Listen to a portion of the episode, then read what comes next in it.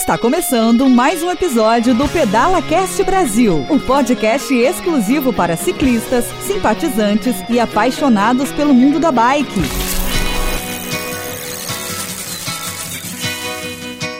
Olá, parceiros ciclistas, estamos mais uma vez aqui para o episódio do Pedala Cast Brasil, o um podcast gratuito exclusivo para ciclistas, simpatizantes e apaixonados pelo mundo das bikes. Hoje seremos honrados aqui em ouvir as experiências desse grande parceiro e amigo Loris Lo Verona Júnior. É isso aí, Loris? É isso aí, gente. Legal. Mais uma vez aqui será uma história fantástica que ele vai contar para nós como a bike transformou a sua vida e como hoje ele vive nesse mundo da bike, inspirando pessoas, trabalhando nesse meio e ele também está à frente aqui como diretor da SW Racing, que é uma empresa do segmento também de duas rodas, do segmento das bikes, e ele vai trazer muita coisa legal para nós. Eu vou pedir agora aqui para o meu grande amigo Carlão fazer a sua entrada aí, dar suas boas-vindas para os ouvintes, para os nossos todos os amigos aí que estão nos, conosco nesse programa. E aí pessoal, beleza?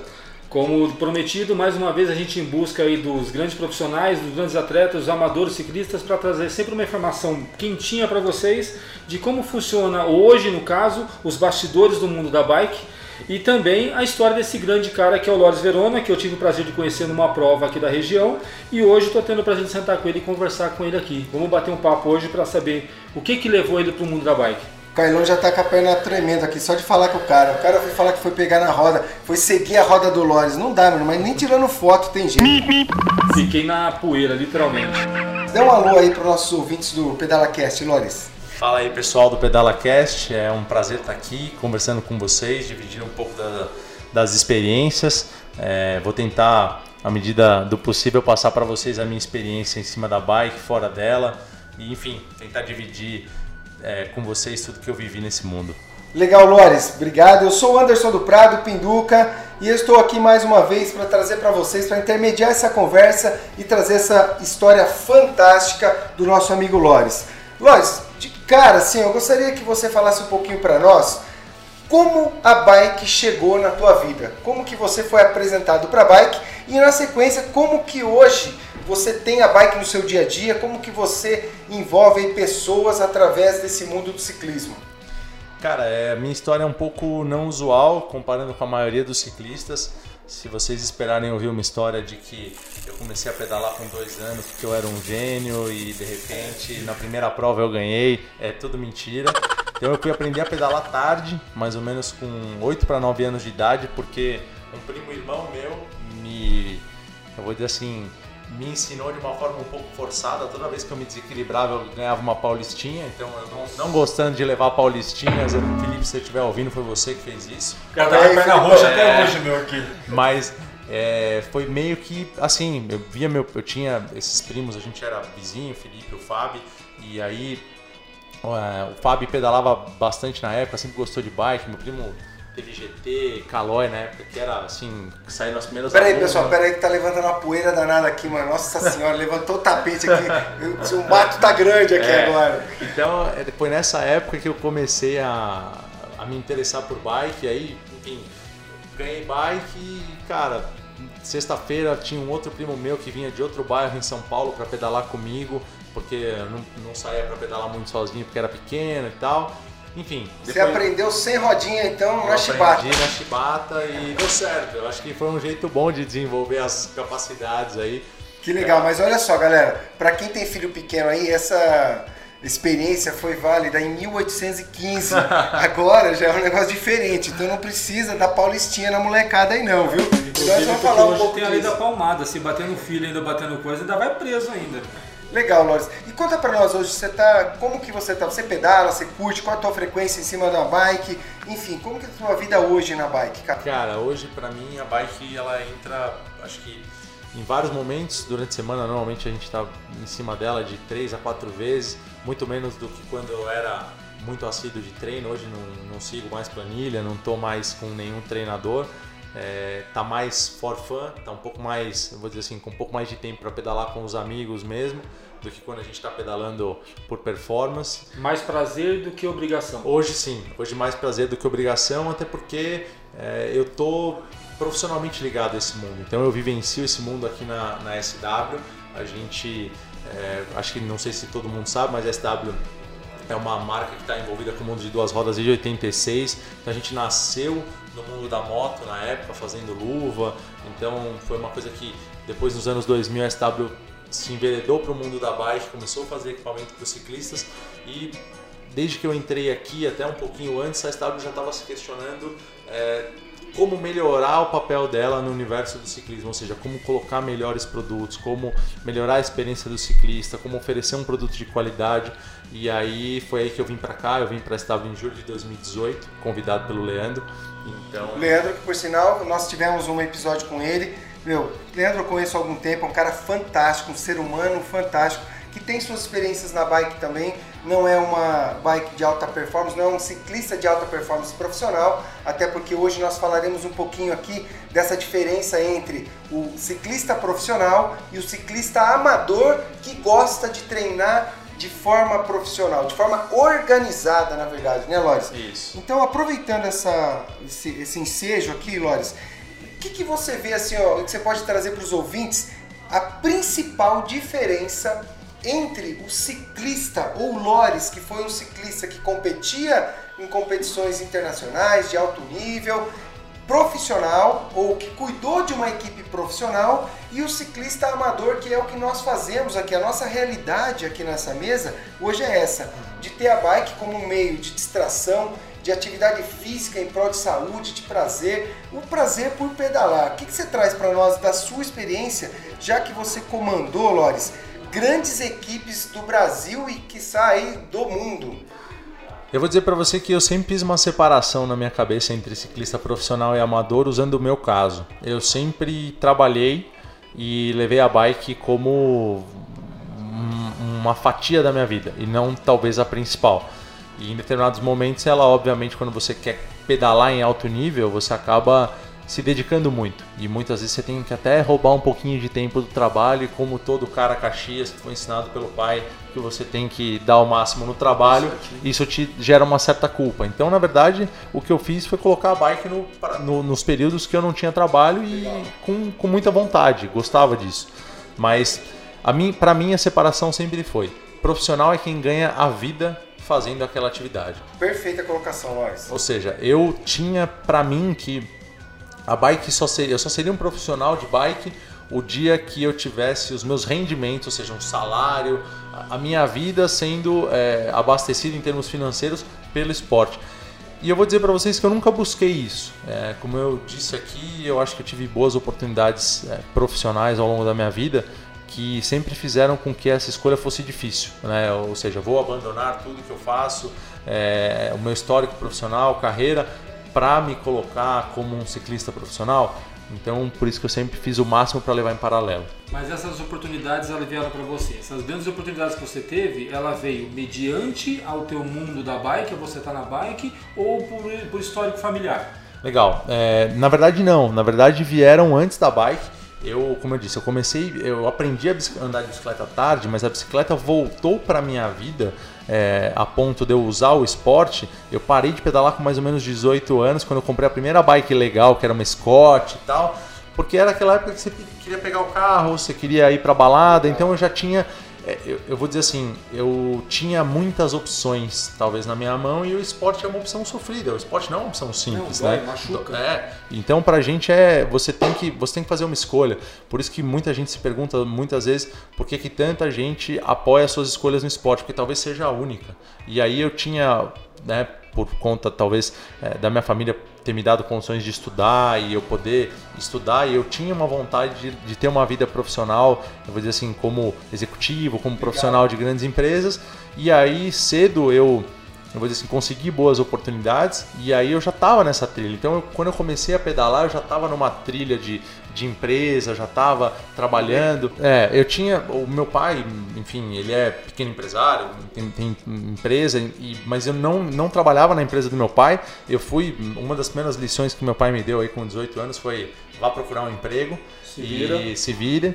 E então eu fui, fiz isso e consegui boas oportunidades através Legal. disso. E aí então, assim, a bike veio depois ali com 23, 24 anos, a, a bike começou a entrar na minha vida de novo. que daí eu conheci pessoas que treinavam na USP, que falavam dessa coisa de treinar de madrugada e aí eu comecei de novo a vivenciar. E olha só, pessoal, como é legal a gente ouvir isso aí, porque essa é a realidade da maioria das pessoas. Chega um momento que você vai escolher entre o esporte, que é aquilo que você ama, e a profissão, que nem sempre é aquilo que você ama. Apesar que hoje em dia nós temos uma linha muito forte desses profissionais que orientam aí os futuros profissionais do mercado a escolher aquilo que ama. Mas quando isso não dá na veia, quando você acaba escolhendo uma profissão que não é aquela que você ama e você pratica uma modalidade esportiva que você ama, você começa a ter essa dúvida. E o que é legal que o Lawrence traz para nós nesse momento é que ele foi muito frio na escolha e na posição. Ele não saiu do mundo da bike, escolheu o mundo é, empresarial, mas continuou com a bike no seu dia a dia. Isso para nós é muito bacana porque a maioria de vocês certamente se depara com essa situação do dia a dia.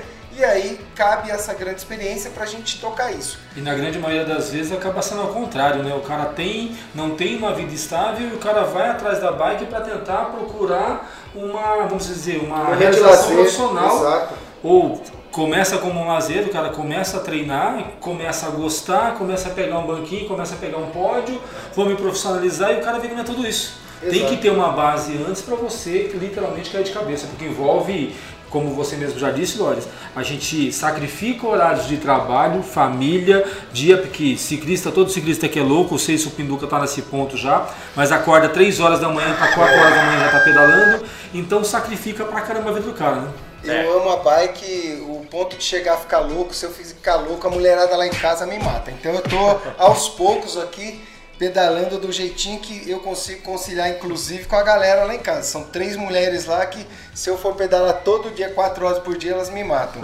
Agora, Lores, traz para nós uma coisa que é importante. Eu, como profissional é, na área da educação física e treinamento esportivo, eu sempre faço uma analogia muito sensata e eu separo esporte de alto rendimento, ele não é saúde.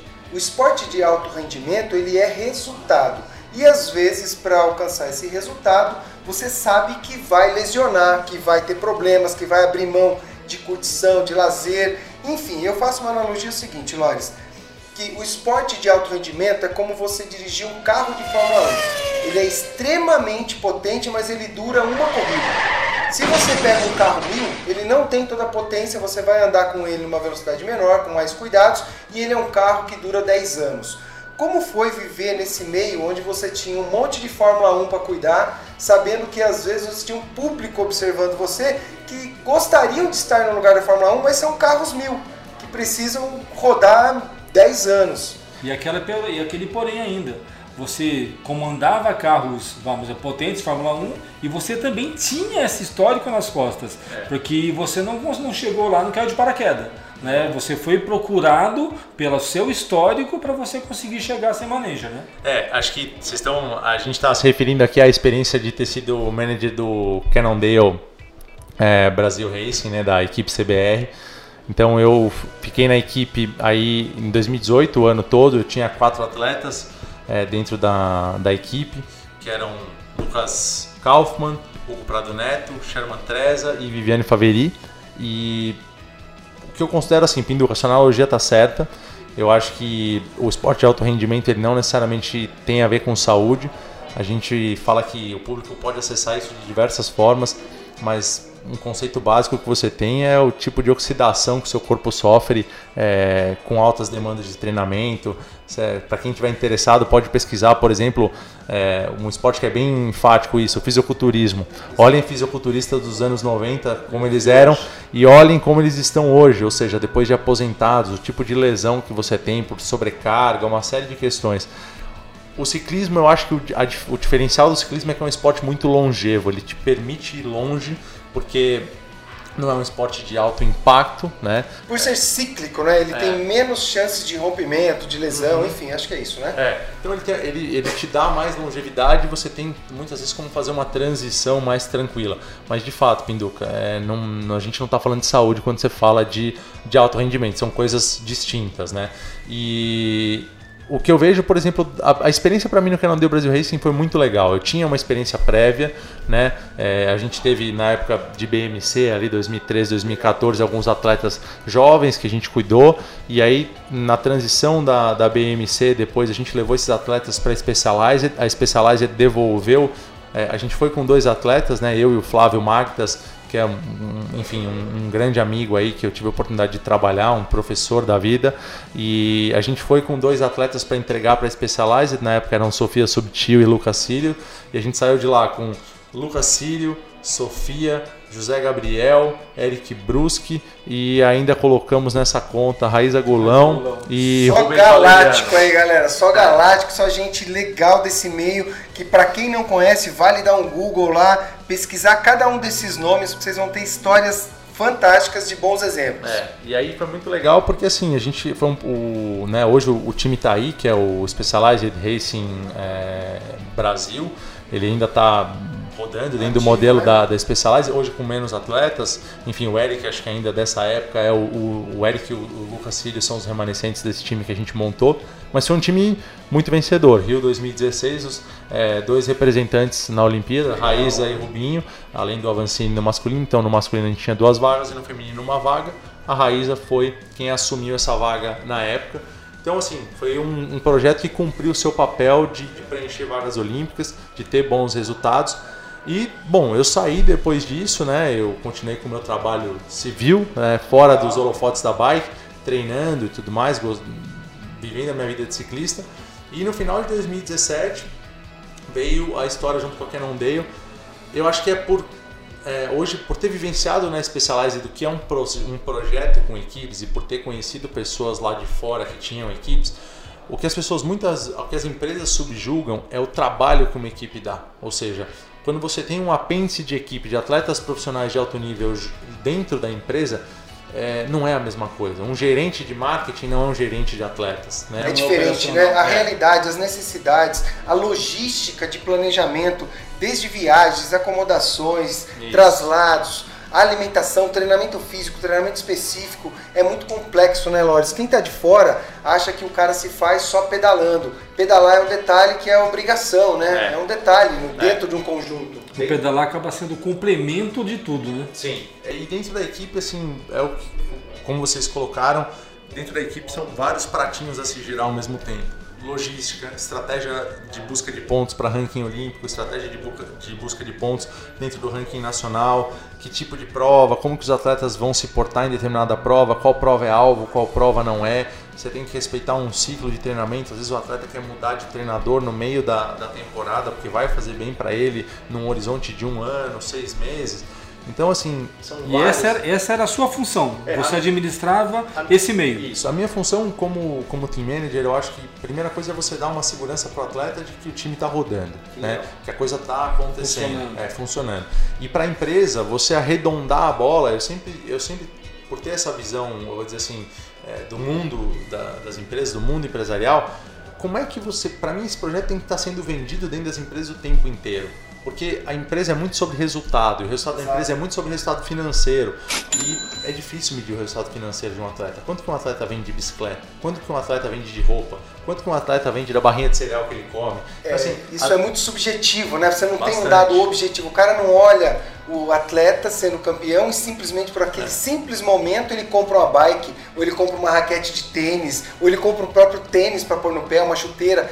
E existe um, uma parte onde o atleta é o exemplo, mas tem um contexto por trás, de divulgação de marca, de apresentação é, do valor por trás daquela marca, o que, que você quer com aquilo, o que, que a marca passa para a sociedade enquanto uma empresa é, de bons costumes, de bons princípios, enfim, né, Lores? É, são muitos itens Sim. dentro da questão. O atleta é a ponta, né? É, é. essa pontinha do iceberg. É, como, como team manager você tem que fazer essa ponte entre as empresas, ou seja, que entregar valor para as empresas, e aí entregar valor eu falo desde você entregar, por exemplo, é, material gráfico para a empresa ter post, material de entrevista, enfim, diversas questões que você tem que apresentar para a empresa. Resultado é uma delas também. Claro. E aí a ponta que você vai trabalhar com o atleta que é entender quais são as necessidades dele no sentido de equipamento, no sentido de equipe multidisciplinar, ele precisa de um médico, ele precisa de um psicólogo, ele precisa do que, que ele precisa para performar melhor. E aí você conseguir fazer a melhor logística, você também é, ajudar a orientar o atleta, deixar o atleta calmo, preparar as coisas para ele antes da largada, quando ele chega, então o Team Manager é esse cara que, como hoje tem vários programas que você pode acompanhar isso. É um grande exemplo para mim de, de, de profissionais, é, managers de equipe. Eu conheci caras lá fora, mas o Vida de Biker, que é esse programa da Vancini que está passando no off, ele apresenta para vocês um pouco da vida é, do Daniel Haspler. O Avancini é o centro, mas assim, por trás da construção do Avancini você tem grandes caras, que é o Daniel, que é o team manager da, da você CFR. O Avancini sozinho, o Avancini não é ninguém praticamente, é. porque o cara tem o dom, isso eu estou falando, pra, falando como, como um admirador do Avancini. Sim. Né? O cara tem uma história de vida que o cara sofreu pra caramba para chegar onde está. Só que ele teve uma assessoria, ele tem um apoio por trás é. que joga na balança, né? Segura, né? É, ele precisou, por exemplo, você tem essa figura do Daniel, você tem a figura do Phil Dixon, que é o cara hoje, um preparador, eu vou colocar assim pro time todo. E não são todas as equipes que conseguem ter caras desse calibre. O Phil é um cara que trabalhou com equipe inglesa, com vários profissionais de, assim, de, eu vou dizer assim, se você colocasse todos esses profissionais com quem o Fio trabalhou desde o começo, talvez considerasse fossem considerados melhor material humano do que o Henrique. Então o, o Henrique é um baita material humano. Né? Então se você falar assim, a projeção, vou falar assim, genética, o corpo, o físico, o trabalho, é um baita material humano, mas talvez o, é, hoje, é o que ele, ele, mesmo coloca nas entrevistas, é, o, o Nino é um cara que basicamente, entre aspas, então nasceu no lugar certo e nasceu pronto né? É aquela coisa assim, nasci talvez numa, numa era errada, né? É, o Rubinho nasceu na época é, do Schumacher. Você sabe né? que é, isso, essa analogia é interessante, porque mesmo no fisiculturismo, até que é o ambiente que você falou, quem nasceu na época de grandes campeões que ganharam o Mr. Olympia por 6, 7 anos, Ronnie eles Collins. não eram ruins atletas, mas tinha o cara que era fora da curva. Quem nasceu na época do Ronaldo, fenômeno, quem nasceu na época do Pelé. Não, existiam muitas pessoas de calibre, como se diz, forte, né, de grande calibre. Mas existe aquele que geneticamente ele é favorecido, está no lugar certo, na hora certa, com a pessoa certa, e o universo conspira. É. Né? Então tem essa. E o trabalho, né? Então, assim, o Henrique é um grande vencedor porque trabalhou para ter o que tem, né, Sim. como atleta tá colhendo frutos disso. Eu acho que é um cara que tem condições da Olimpíada de medalha. Acho que é um, é um, do, é um dos caras a ser batido hoje, com certeza. É muito importante para o Brasil ter um atleta desse nível. Inclusive, se ele ouvir esse podcast, já está feito o convite para o Avancini para que ele faça conosco aí um dá, episódio. Eu não vou conseguir entrevistar o cara. Um, um episódio do Pedala Cast Brasil. Nesse dia eu dou um vale night aqui, um vale lazer pro Carlão. Faço essa entrevista, convido o Lores para acompanhar essa mesa, para ter conteúdo para nós aí. Então que o Avancini seja vitorioso na sua sequência e que quem sabe ele sente conosco aqui no Pedala Cast Brasil. Beleza, só complementa uma coisa para mim. Uhum. É, quem está escutando lá, geralmente, a gente tem, como eu te falei antes aqui da entrevista, a gente tem desde o cara que está iniciando agora, o cara que quer iniciar e tem o cara que já é iniciado e está treinando para virar um atleta profissional. Sim. Nós temos até na região de Mogi aqui, a gente tem muitos caras bons aqui. Sim. Não vem ao caso do nome agora, mas a gente tem cara aqui que é, toda prova que o cara participa, igual o Edivando do, do, do Litoral, ele sempre está no pódio. É, se o cara se dedica a isso, então você foi manager lá do, do time da, da, da, da Cannondale, mas assim, profissionalmente, Faveri, Lucas, Sherman, Teresa, para eles, atendendo toda essa gama de exercícios, necessidades, de privações, financeiramente, aquele ponto que ninguém nunca quer tocar, você acha que compensa? Eu acho que depende muito de onde você quer chegar, Carlão. Eu acho que tem uma tem uma aspiração pessoal. O que você quer viver pelo que você recebe? Tem, é, eu acho que vão ter atletas que às vezes não vão fazer essa conta porque estão vivendo o sonho, né? E tem atletas. Ele faz o que gosta e é recompensado é recompensado. Ou seja, eu tive é, a Cannondale era um time que a gente é, tem um histórico, você tem, uma, você tem grandes patrocinadores, você tem um grande patrocinador por trás, você tem grandes atletas, obviamente que a gente estava falando de no cenário do mountain bike dos melhores salários, salários. que a gente tinha é, no Brasil. Então é, eu acho que para mim tem. Será que a pergunta seria: será que eles poderiam, como profissionais, ganhar mais lá fora? Eu acredito que sim. Eu acredito que poderiam. São, são pessoas inteligentes. É, até porque um, geralmente um atleta que chega nesse nível, você tem que considerar que ele também tem é, capacidade, inteligência e ele poderia desempenhar outras funções numa empresa, como empreendedor, como seja. Mas eu acho que para a grande maioria, para a massa, Carlão, é, acaba sendo uma conta pequena.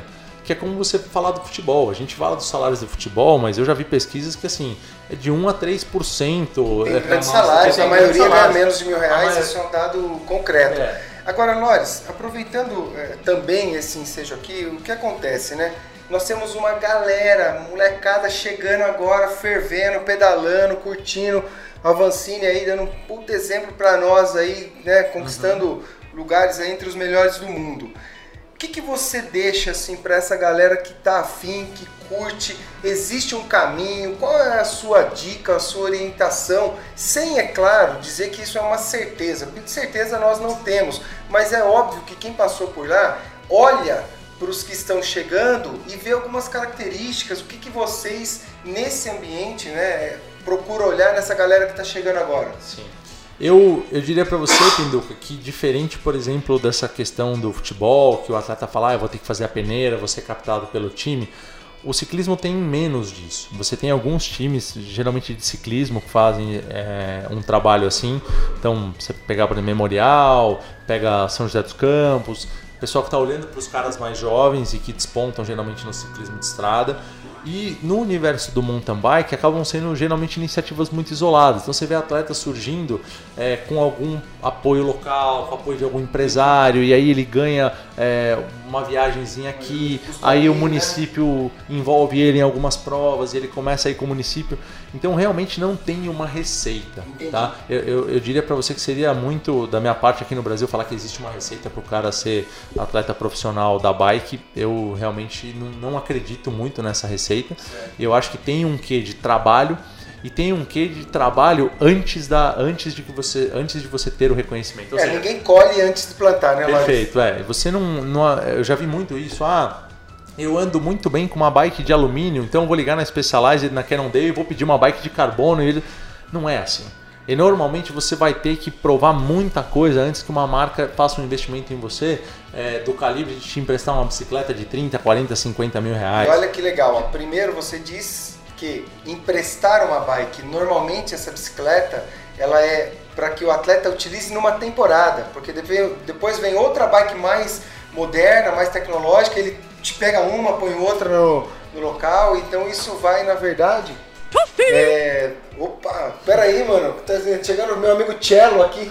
Vem aqui, Cello, entra com a gente aqui, cara, já que você tá invadindo, dá um alô aqui pro Bikecast Brasil, pro, pra galera do Pedala Cast Brasil. O Cello também é ciclista, trabalha aqui junto com o Lores, mano. E aí, pessoal, obrigado pela presença. Posso que deve estar rolando um papo bem interessante com o Lores. Lores é um cara bem entendido aí do mercado, de tendência. O Cello tá chegando travadíssimo aqui, galera. Não sabe nem o que vai falar. Tá no, tá não foi numa bem, não foi bem. tá Não numa foi bem, sinuca Não de foi bem. bico. Não Mas foi, eu vou dizer foi. pra vocês que o Cello ele vai ser um dos próximos entrevistados, juntamente com o Alexson Utuca, porque eles fizeram um caminho legal. Fala pra nós aí, Cello. Você fez o caminho de Foi a Rota da Fé, né? Rota. Caminho, Caminho da, da Fé. Fé. Ele tá desconcentrado É. aqui, galera. Acho que o Olores Mas, tá é, mas olhando, tá é a ideia do programa é realmente isso, é você desconcertar, você conversar, literalmente virar um papo de ciclista mesmo. Então agora- Porque o cara vem aqui, o cara vai falar do caminho da fé, o cara fala a rota da fé. Tudo É, errado. já hein? caiu no descrédito, né? Então, É que, é que, é, não, mas é isso aí. Foi o caminho da fé, eu fiz junto com o Tuca, seu irmão. Nós vamos, é, o um Alex, negócio o Tuca é meu legal. irmão, então eles vão falar, vão contar pra nós a história lá, porque foi só subida e descida, perna mole pra tudo quanto é lado. Mas é isso aí, Tianão. Obrigado, Obrigado, aí pela participação. Você nunca atrapalha, pô. Valeu, Tchelo. Valeu, Cello. Ô Lores, agora voltando aqui pro nosso mundo da bike, cara, fala pra nós, tem alguma experiência sua assim engraçada que você viveu com essa galera aí nos bastidores do, da elite do, do pedal nacional, cara? Putz, cara, engraçado. Ah, acho que Você já pedalou com essa galera? Já, já. É, o Hugo, o Hugo Prado Neto é um dos mestres da, da bike aqui no Brasil, como treinador, como cara é, vanguarda aí do treinamento de potência para quem está mais avançado em treino pode, pode procurar um pouco sobre isso. E o Hugo é diretor da OCE, é um cara que está há muito tempo na estrada. Então eu treinava com ele, ele era meu treinador. E é muito engraçado você, de certa forma, é, tá com o cara ali no seu time, né? Ele como meu atleta e também era meu treinador. Então, mas sempre é uma troca muito grande. Então Acho que tem experiências engraçadas de bastidor, né? O Lucas é um cara que é um suíço radicado no Brasil e a gente dava muita risada com ele, porque é um cara easygoing, pedala muito, assim, material humano, físico fora da curva. Aquele cara que senta na bike e vai, É. né? Você não sabe onde o cara liga o fora, botão, desliga, fora da vai. curva, fora da, um fora da curva e um cara muito easygoing, assim, tranquilo, se apresenta para largar dois minutos antes do, do- da largada, você tá lá suando. Cadê o. Lucas? Cadê o Lucas? Cadê o Lucas? Pelo amor de Deus, vai perder o- a chamada, né? Porque em prova UCI, com ranking, você tem a chamada e o atleta tem que atender na hora da chamada. E aí vai chamar o Lucas, cadê o Lucas? Quando a pessoa chama o nome do Lucas, ele aparece. Assim, um umas suadeiras aí de vez em quando a gente sofria, mas tem algumas, tem algumas histórias, é, foi bem divertido. Agora, quando eu o conheci, eu não sei se você se lembra disso, foi através do Silas, Silas Caldeira. O Silas é um parceiro nosso, ciclista, ele é- tem a Bike Padrão aqui em Mogi das Cruzes, também uma, ah, uma loja legal de manutenção, de vendas de bike. E o, o Silas me apresentou você assim, ó, o Lores, cara, esse cara aí que você tá vendo, você não dá nada pra ele não, mas ele pegou uma galera que tava pedalando aqui speed na cidade e aí pediu pros caras pra acompanhar, mas ele tava de mountain bike. E aí, ouve essa história aí, galera. Fala aí, Não, foi uma. é, Eu cheguei em Mogi, eu vim morar em Mogi em 2000, final de 2016. E aí nessa época eu tava treinando bem, tinha voltado de algumas provas fora do, do Brasil também, tava bem treinado. Inclusive tem uma que eu vou perguntar pra você, né? O XCM da França, depois você conta um pouquinho pra gente. Conto, conto sim, essa foi uma prova bem legal. E aí, inclusive foi nesse ano, 2016, e aí eu vim pra Mogi no final do, de 2016 e tem um pelotão que rola aí na cidade das terças e quinta e tem um pessoal que roda bem forte. É, você vê como o tempo passa, hoje tá bem difícil de rodar nesse pelotão, tá complicado. Os caras estão fechando média de 42, Ficou 43. batendo igual a bandeira lá atrás, é difícil. Mas aí eu cheguei um dia para rodar de mountain bike no pelotão e, e tem uma coisa, gente, que eu acho que é muito importante para você que está ouvindo, que é um ciclista novo, que eu acho que é uma questão de educação com, com quem está treinando e com o pelotão. Toda vez que você encontrar um pelotão e você quiser segui-lo, pede, comunica, fala, ó, posso ir lá atrás, posso rodar ou posso entrar no revezamento com vocês? Porque às vezes não, às vezes você não pode, às vezes tem um treino específico, às vezes aquela equipe não quer, aqueles ciclistas não querem e eles estão ali treinando e você pode atrapalhar. Então, na minha política, eu sempre fiz isso. Eu cheguei e pedi, gente, posso entrar aí no, no pelotão? Você de mountain bike. Eu tava de mountain bike. E aí eu acho que alguns olharam pra mim e não deram muita coisa, falaram, meu Deus, lá vem o carinha aí. Eu não tenho um físico muito, né, pro- de É, já vem o ciclista. magrelão aí, o magrelão vem aí, meu. É. Esse cara não deve pedalar não. É, e eu sou um pouco maior normalmente do que um ciclista de estrada é, né? As pessoas falam, puta, esse cara é um pouco fora do padrão. Mas aí eu falei, ah, posso acompanhar? E eu dei um trabalhinho de mountain bike lá nesse dia do, do pelotão, é, rodando com o pessoal. Óbvio que é. Enfim, tive que usar alguma experiência para rodar de mountain bike num pelotão de estrada, mas foi uma história que, que virou uma, uma pequena Uma- lenda. uma Uma pequena lenda. pequena lenda. Tanto virou essa lenda porque na época eu, eu pedalava no pelotão. Eu brincava um pouquinho de speed, só que não com o pelotão de ponta, né? A gente brincava aqui, a gente fazia muita volta aqui, a gente fala que é a reta da SW, que a gente ia até aqui embaixo, aqui na rotatória da SW, voltava e fazia aqui em cima. O que, que aconteceu? Eu soube, não estava no dia, graças a Deus, porque eu ia me sentir humilhado, mas o, o- um amigo nosso que está no pedal, ele falou, cara, você não sabe dar maior. Pareceu um maluco lá. Apareceu um doido lá, tal, o pessoal treinando à noite, o cara chega, vai lá, bike GG, porque o cara é grande, o cara é um gigante, né? Já descreveram o cara como 2,30m de altura. e o cara vem e começa a pedalar. Beleza, é um tal de Lores aí, ninguém conhece Lores não. Só que o cara começa a pedalar, daqui a pouco o cara ali, parece que o cara tá atrasado, o cara vai embora e deixa o pelotão pra trás. Vê se pode isso, mano. Tinha neguinho que tava quase dando na roda dele pro cara cair. Pessoal, isso aí pra vocês entenderem, primeiro é assim, ó, é como o Fusca chegar do lado da Ferrari e falar, posso acelerar junto? E de repente o Fusca tem um turbo que é só dele e vai andar junto com a Ferrari. Foi mais ou menos o que aconteceu e virou uma lenda na região. Mas olha que legal, mais uma mensagem desse cara que é fantástico aqui, Lores, que é você. Porque você disse que para chegar no pelotão você chegou com simplicidade, pediu a licença, pediu a permissão. E acho que isso é que faz esse ambiente da bike muito louco, um ambiente legal, gostoso. Porque desde pedalar junto, como parar para oferecer uma ajuda quando você vê alguém é. com o pneu furado, cara, isso é muito comum nesse meio aí, nesse, nessa atmosfera toda do ciclismo. Sim. Lores, nosso papo aqui, cara, poderia estender longe, longe, mas nós vamos passar para um outro bloco. Nesse momento aqui a gente tem o nosso jabá, que é o jabá do PedalaCast Brasil com os apoiadores. Em especial hoje, eu quero agradecer aqui a SW, que é uma empresa de equipamentos e acessórios para motocross, para bike, que ela foi parceira do, do desafio Top Bike, uma prova realizada por mim na região durante alguns anos patrocina e incentiva ciclistas e eventos aí pelo Brasil afora, pelo exterior inclusive. Então nós vamos aqui agora com os nossos jabás. Obrigado aí, galera! HTS Consulte Soluções em TI apoia o Pedala Cast Brasil. Na HTS você conta com equipes especializadas em suporte técnico, segurança da informação e serviços de nuvem. Deixe a HTS assumir a TI de sua empresa. Saiba mais em www.soluçõesenti.com.br. A Porto Seguro, representada pela SGO Seguros, apoia o Pedala Cast Brasil e oferece a oportunidade para você ciclista proteger a sua bike em cada um dos seus pedais com o seguro de bike. Preserve o seu patrimônio durante a sua diversão. Entre em contato com a SGO Seguros pelo WhatsApp 011 947 93 8038.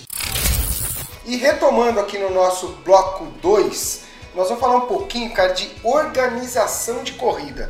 Como eu vivi seis anos nos bastidores organizando prova de mountain bike, eu acabei coletando muita informação e eu criei o manual do gestor de corridas de mountain bike.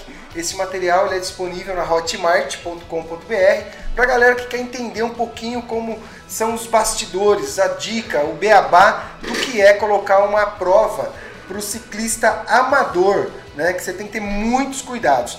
E eu queria saber do Lores, o que, que você vê nas competições amadores, amadoras, aliás, que você acha que os organizadores deveriam sempre se atentar, principalmente para não colocar o ciclista amador em risco, em condição aí ruim ou perigosa? Cara, acho que o principal para uma receita de prova dar certo, que eu, que eu entendo, é, um dos primeiros critérios é pontualidade. Então, pontualidade é uma coisa importante, a hora que larga, é, a previsão da hora de chegada, ou seja, as linhas de corte, premiação. Então, isso para mim é uma coisa que o organizador tem que levar muito a sério. Outra coisa é sinalização de percurso, ou seja, onde a sinalização pode falhar, você tem um staff. Acho que isso é primordial para você não ter um ciclista perdido no meio de uma trilha, numa região que ele não conhece. Acho que isso também é muito importante. Água, nos pontos certos, ou seja, não, não economizar com isso, água isotônica. Hoje em dia as provas dão uma, uma gama de, de, eu vou dizer assim, de alimentação, de, de tipos de alimentação e hidratação.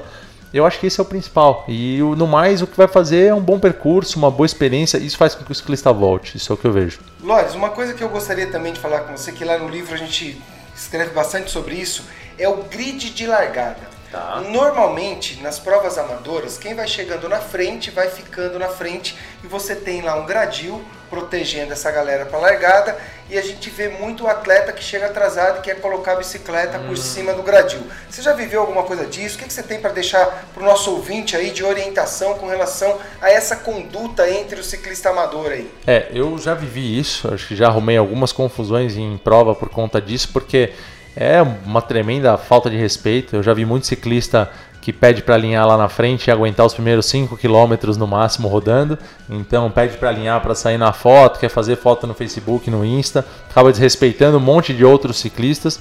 E a real é que se você quer largar na frente, a prova tem a política de, de ser o alinhamento por horário, você vai ter que chegar primeiro. Se você vai querer colocar um rolo de treinamento ali para ficar aquecendo, porque o organizador permite também, com a permissão do organizador, ok, mas eu, eu vejo assim, é, é falta de respeito, você está, na verdade, é, vou dizer assim, rindo da cara de quem chegou cedo, ali, às vezes está no frio, está numa chuva, é, que é uma coisa que acontece muito. Então, eu acho que deveria ser passível de punição. Eu acho que muitas provas no passado faziam isso, ou seja, ficavam com, com vou dizer assim, os, os é, Os técnicos os técnicos ali né? na frente, ou seja, isso não pode acontecer, isso não vai acontecer. Se acontecer, se quiser que aconteça, É, você sabe que gentilmente, cara, enquanto organizador, eu já pedi para que algumas pessoas saíssem. Depois que ela Legal. fez isso, porque é, é o respeito pelo ser humano e pelo ciclista é, tem que estar à frente da brincadeira ou à frente da competição, seja ela qual for, porque não dá. Para levar a vantagem do Gerson e achar que É. tá tudo certo, isso não é legal não. Então que legal que você trouxe essa visão para nós, porque isso e muito mais você encontra lá nesse manual, principalmente para quem está aí aspirando a fazer eh, uma competição, organizar. São dicas importantes, essa questão da água, já vou dizer mais uma vez para vocês, não é a metragem que define uma distância de hidratação de um ponto ao outro, e sim a dificuldade do percurso, a exigência do ciclista naquele determinado trecho. Então você vai colocar, às vezes, a água entre 8 e 10 quilômetros e às vezes entre 15 e 20 quilômetros. Então esses detalhes você encontra lá no livro. E uma nós coisa, temos- endossando né, o Pinduca assunto de vocês também, pelo seguinte, ah, eu já tive a oportunidade de alinhar nos gates aí já para sair para uma prova. Não uma prova amadora, mas lá. O que, que acontece, cara? É muito complicado quando aquele cara, como o Lares falou, o cara não aguenta no pelotão 5 minutos. Certo? Então o cara quer tirar a foto para rede social. É, que essa Porra, que para no meio do bala, Só de caminho. gatinho, só de gatinho. Para no meio do caminho, cara, então sai, você quer sair, deixa ali, ainda mais porque a maioria das provas em Mogi, graças a Deus, Mogi região, ela vem já com é, uma série anual. Então o cara não participa de uma prova só. Então o cara está participando do time, etapas, são né? várias etapas. Isso aconteceu com, a, com o Top Bike, acontece em outras provas aqui da região. Muito, muito falado isso, tem o For Sensors que tem, né? Que é o Big Biker. Então o que acontece? Pô, respeita o cara, o atleta que está alinhando na frente ali. Ele tá com uma camisa de líder, ou ele tá com ranking, ele tá procurando ranking pro ano inteiro. Não é você lá, o ciclista amador, que chegou ali e quer sair bonito na foto. Pô, deixa o pelotão sair então e depois você tira a foto sozinho no gate, pô. Tem que ter bom senso. E aliás, pode até tirar foto com quem chegou na frente, viu, Então. galera? Não fica triste não, porque o cara, às vezes o cara é gente boa. Então volta na metade do caminho, daí o cara vai lá e fica esperando, tira foto na frente. E Lores, um outro bloco aqui que a gente já vai emendar é o bloco terceiro que a gente fala sempre do eu também, hashtag eu também pedalo. Porque sempre a gente se encontra com alguém da mesma tribo, a gente sentado num bar, às vezes tomando uma gelada ou num restaurante, enfim, você vê alguém que tem algum indício ali de ciclismo, o de ciclista, você já, oh, eu também pedalo, você também pedala. E esse bloco, então, o Carlão, ele sempre vem e traz e bate o papo conosco também sobre dicas e orientações. Então agora eu gostaria de ouvir de vocês qual uma dica legal aí que vocês deixam para o ciclista para quando ele encontra um cara e fala assim, "Oh, eu também pedalo, e aí o eu também pedalo vira conversa, vira amizade, vira miojo, é isso, Carlão? Eu acho que sim, porque você encontra o cara, tá na mesa lá conversando. Geralmente o cara já tá ou sujo, ou cheio de barro na cara, ou se o cara tá com uma camiseta regata alguma coisa, já vê ali a característica, né? É o braço queimado embaixo e em cima lá. Mas deixa eu puxar esse gancho então, Lores. Você hoje você falou que você vive mais essa parte empresarial, né? Então você não tá tanto mais no mundo da bike. Deixa uma dica pro cara que tá escutando a gente lá. Você hoje procurando uma prova, né? Não sei se você ainda faz isso, não estou te acompanhando tanto assim como eu acompanhava antes. O- qual que é a sua dica? Qual que é a sua dica ali de você chegar ali para você conversar na mesa, o cara tá conversando, o que você pode deixar aquela dica no bate-papo?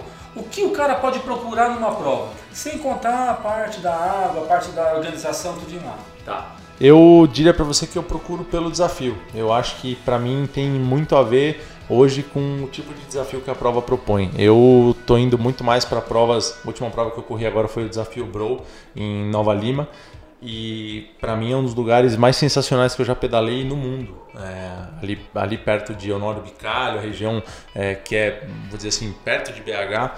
O nível técnico da prova, então uma prova com acho que 50 km, 49, 54, não lembro bem Nem é tão longo assim, né? Não, não, a prova não é longa, mas Você xingou a mãe dele no final daquela subida? do, da, da? Computronics, não, É, da não, não, Computronics. não. Só falei que ele era bruto demais. Ele me emprestou a bicicleta, ainda tomei um tombo com a bicicleta dele. Ele, Bro, se estiver ouvindo, deixa eu pagar o selim. Você não quer deixar? É, mas eu procuraria isso, uma experiência mais divertida, por exemplo, no mountain bike, de mountain bike, uma experiência que me que eu vou falar assim, enriqueça tecnicamente, que seja legal de pilotar. Eu gosto mais disso numa prova hoje.